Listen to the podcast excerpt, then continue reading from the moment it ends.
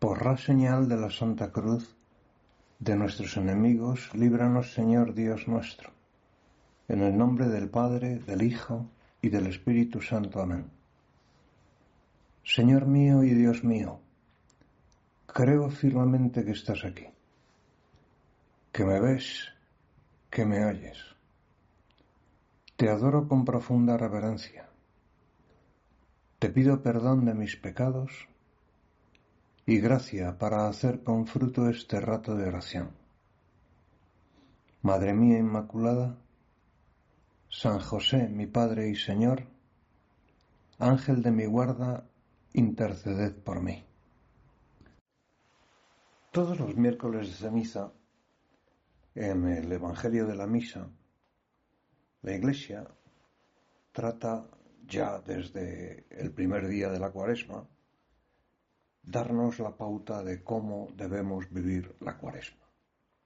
Y lo hace, la Iglesia nos da esa pauta utilizando, como es lógico, las palabras de Jesús en el Evangelio.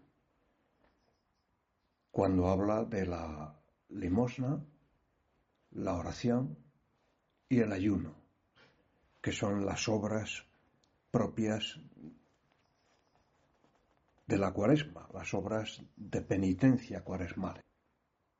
Son obras, tanto la limosna como la oración, como el ayuno, que nos purifican del barro, del barro que pisamos en este mundo, que nos limpian, son, nos limpian, nos limpiamos, eh, limpiamos el alma en el sacramento de la penitencia, pero también lo limpiamos, también limpiamos el alma cuando lo dice la Biblia en más de una ocasión, la limosna borra la muchedumbre de los pecados.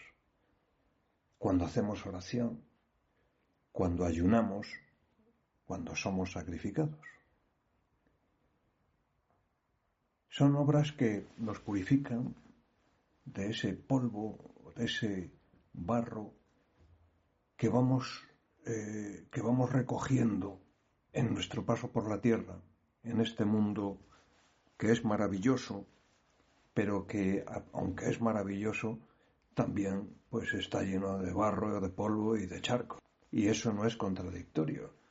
Eh, todas las personas tenemos luz y tenemos sombras. En todas las personas hay, hay luz y hay oscuridad. La cuestión es cuál de ellas decimos potenciar.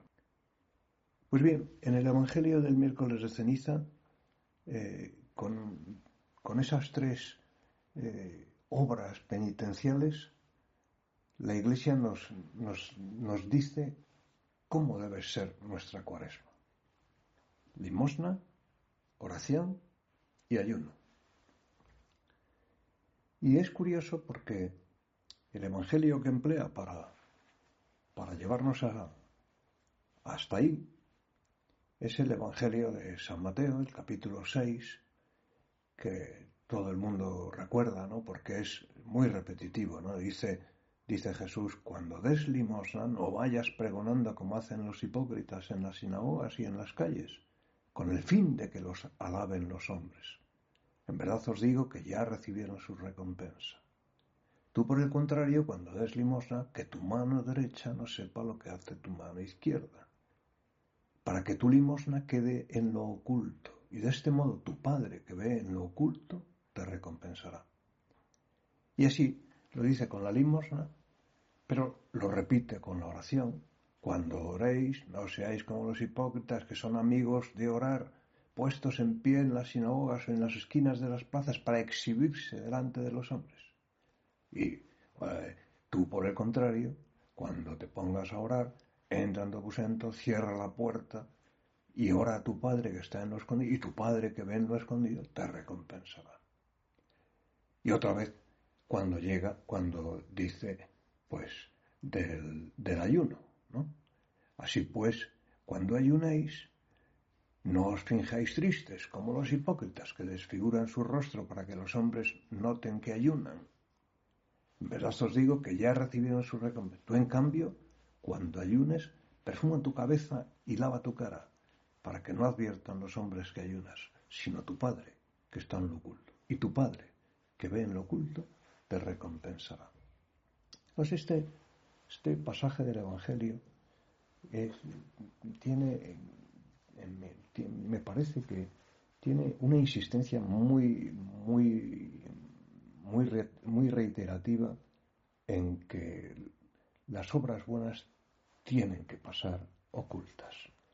No se pueden pregonar, no, eh, no se puede, no se debe, pierde, quita, le quita valor, les quita, incluso puede llegar a quitarles todo el valor.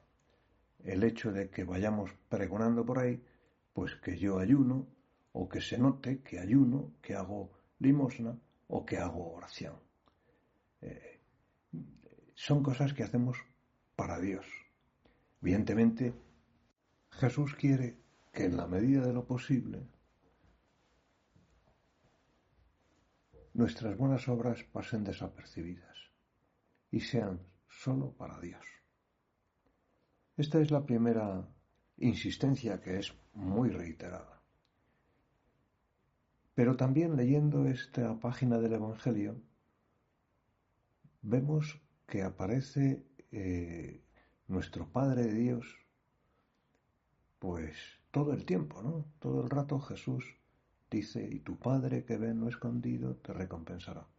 Tanto cuando habla de la limosna, de la oración y del ayuno. Se refiere tu Padre, Padre Dios, que ve en lo, tu Padre Dios te ve, Padre Dios. Jesús es el Hijo de Dios y indudablemente tiene derecho a llamar Padre a Dios. Pero este, este derecho que él tiene, que es una por su filiación natural, porque él es el Hijo de Dios, nos lo ha traspasado a nosotros. Nosotros somos también hijos de Dios en Cristo, hijos de Dios en el Hijo. Al hacerse hombre, nuestro Señor nos da el grandísimo regalo de hacernos hijos de Dios, por la gracia, hijos adoptivos, por la gracia. La gracia es la vida de Dios, es la misma vida de Dios, es como se podría definir eh, teológicamente sin muchas pretensiones la gracia. La gracia es la vida de Dios, la sangre de Dios. Y ser hijo de Dios por la gracia, de alguna forma, eh, es, es algo tan grande, es como ser hijo de Dios en Cristo. Somos, verdaderamente somos hijos de Dios. Y Jesús insiste en que le llamemos Padre, en que le digamos Padre. Hay que decir que, eh, según eh, un autor muy importante, un escritor de Sagrada Escritura muy importante al que nadie ha llevado la contraria que yo sepa, Jesús se refería a Dios usando la palabra Abba. Esto queda patente en el Nuevo Testamento tres veces al menos. Pero, eh, según este autor, no serían solamente esas tres, sino que Jesús habitualmente se refería a Dios diciendo Abba, papá, incluso más que papá, papaito. Es, es una expresión que no es un, ni siquiera es una palabra en realidad, es una, es una, podríamos decir, un balbuceo infantil, papá, papá. Y Jesús nos dice en esta página del Evangelio, tu papá, tu padre, que ve en lo escondido, todo el rato, con insistencia, hasta diría seis o siete veces. Tu Padre. De hecho, cuando habla de la oración y de cómo hemos de hacer oración y dice encerrado métete en tu cuarto, cierra la puerta y ahí ora a tu Padre que ve en lo escondido. Ahí es cuando precisamente San Mateo inserta la oración del Padre Nuestro. El Padre Nuestro es el Padre Nuestro. Es decir, eh, en ella, bueno, hay un contenido, hay las siete peticiones, pero empieza así, Padre. Y ese comienzo es la esencia de la oración. Que hablemos a Dios dirigiéndonos a Él como un Padre. No como un Padre, como un Papá. Padre nuestro, Padre, Papá. Abba se dice en arameo y también en hebreo, la misma palabra, Abba. Recuerdo en uno de mis viajes a Tierra Santa haber visto la salida de los niños cuando salían del colegio y cómo los niños al salir de la escuela decían Inma, mamá, Inma, mamá, mamá. Pero también otros eh, a los que había ido a buscar su padre decían Abba, Abba, papá, papá. Es una palabra infantil. En el Antiguo Testamento nunca se utiliza esta expresión para, para hablar con Dios. En el Antiguo Testamento apenas se le llama Padre a Dios unas cuantas veces, una docena de veces quizá algo más, y siempre de una forma eh, algo abstracta o, o genérica. Es Jesús el que nos ha revelado que Dios es nuestro Padre, pero un Padre que es nuestro Papá. Tenemos que hacer oración como nos pide la, nos pide la Iglesia en esta cuaresma y nos lo pide en realidad durante todo el año y hacer oración como Jesucristo nos enseñó.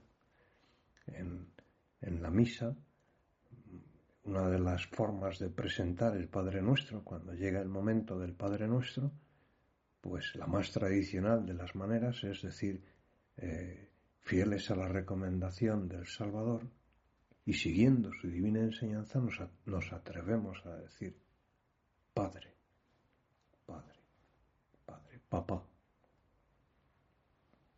Jesús le llamaba Abba, Papá. Dios es un Padre, un Padre cariñoso, un Padre bueno, pues como la inmensa mayoría de los padres. Un padre que no se puede quitar de la cabeza a sus hijos. Ningún padre o madre eh, se olvida de sus hijos. Eh, si tiene que comprar un automóvil, piensa si cabrán los sus hijos en el automóvil. Si tiene que comprar o alquilar un piso, una casa, piensa en dónde va a ubicar a cada, cada uno de sus hijos. Si va a hacer la compra, pues piensa en lo en que es la comida o los alimentos de sus hijos. Un padre tiene a sus hijos en la cabeza, a veces no, no, eh, a veces los tiene de, como en un, bueno, pues en una forma más secundaria, pero, pero tiene, no se olvida de que es padre, no se olvida de, de su hijo, de sus hijos, ¿no? No puede, los tiene presentes. Si eso hace un padre de la tierra, imaginaos la presencia que Dios tiene de nosotros. Estamos continuamente en la mente de Dios. Estamos siempre, está Dios pensando en, cada uno de nosotros. Está pensando en lo que necesitamos, en lo que nos viene bien, está pensando en nuestra felicidad. Hay un momento en, la última cena en que Jesús les dice a los apóstoles, les dice, voy a prepararos un lugar, a prepararos un lugar eh, en el cielo. Voy a prepararos un lugar.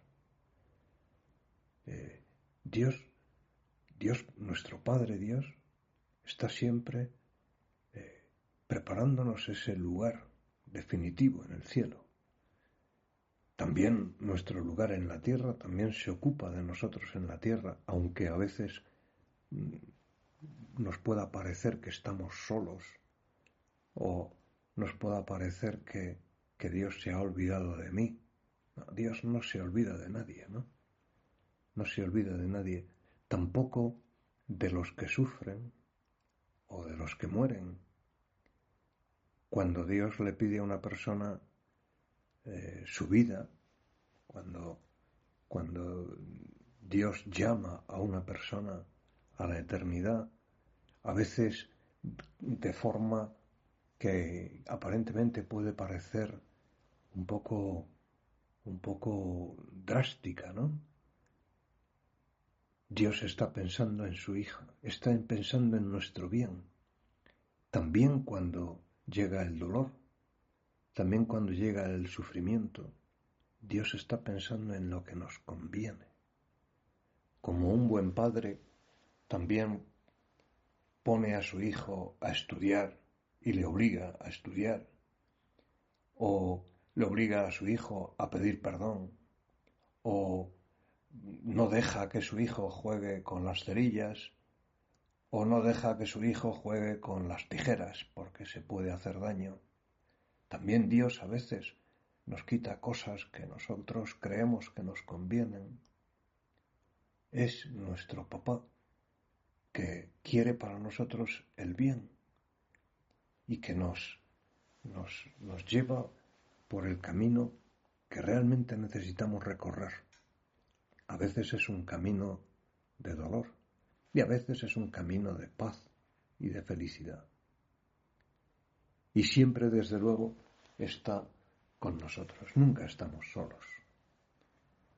Padre nuestro, dice Jesús, vosotros en cambio, en cambio, ese en cambio parece que se estuviera refiriendo al Antiguo Testamento, a la forma de orar de los antiguos.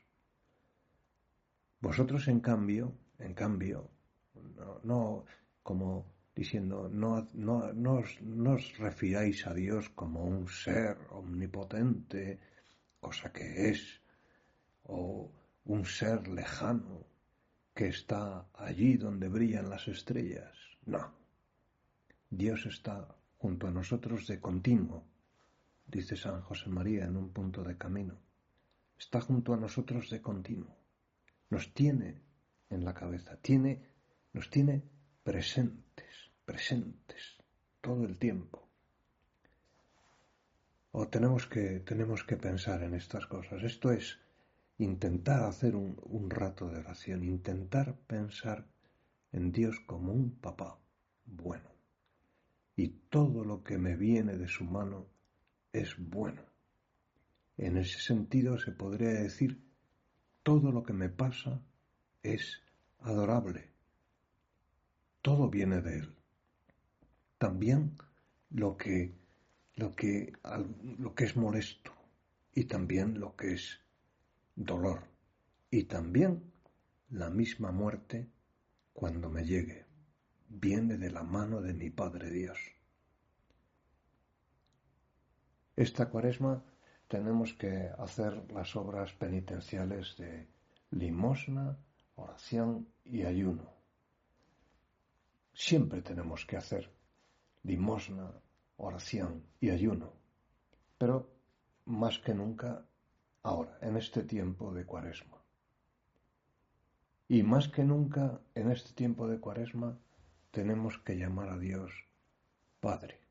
Es un mandato del Señor, es, un, es la recomendación del Salvador, siguiendo la recomendación del siguiendo su divina enseñanza, siguiendo su divina enseñanza, hay que atreverse a hacer esta meditación de Dios como Padre, como, como Abba. Y naturalmente si pensamos en Dios como un Padre, nosotros también sabemos que hemos de pensar en la Virgen como una madre. Imma se dice en hebreo y en arameo. A mamá, la mamá. Imma, Imma. Jesús nos la dio como madre en la cruz. En el discípulo que estaba junto a él en la cruz. Y ahí estábamos todos. Le dijo, ahí tienes a tu madre. Ahí tienes a tu madre. Era lo último que le quedaba por entregarnos. Nos había dado sus milagros, que son signo de esperanza en todo momento para el cristiano. Nos había dado su palabra, que es un camino. Nos había dado su vida. Estaba a punto de, de morir. Y entonces hace el gran legado, el gran testamento. Ahí tienes a tu madre, la Virgen, la Virgen María, nuestra Madre. A ella acudimos para que nos muestre hasta qué punto es Dios verdadero Padre nuestro de cada uno. Así sea. Te doy gracias, Dios mío, por los buenos propósitos, afectos e inspiraciones que me has comunicado en esta meditación. Te pido ayuda para ponerlos por obra. Madre mía Inmaculada, San José mi Padre y Señor, Ángel de mi guarda, interceded por mí.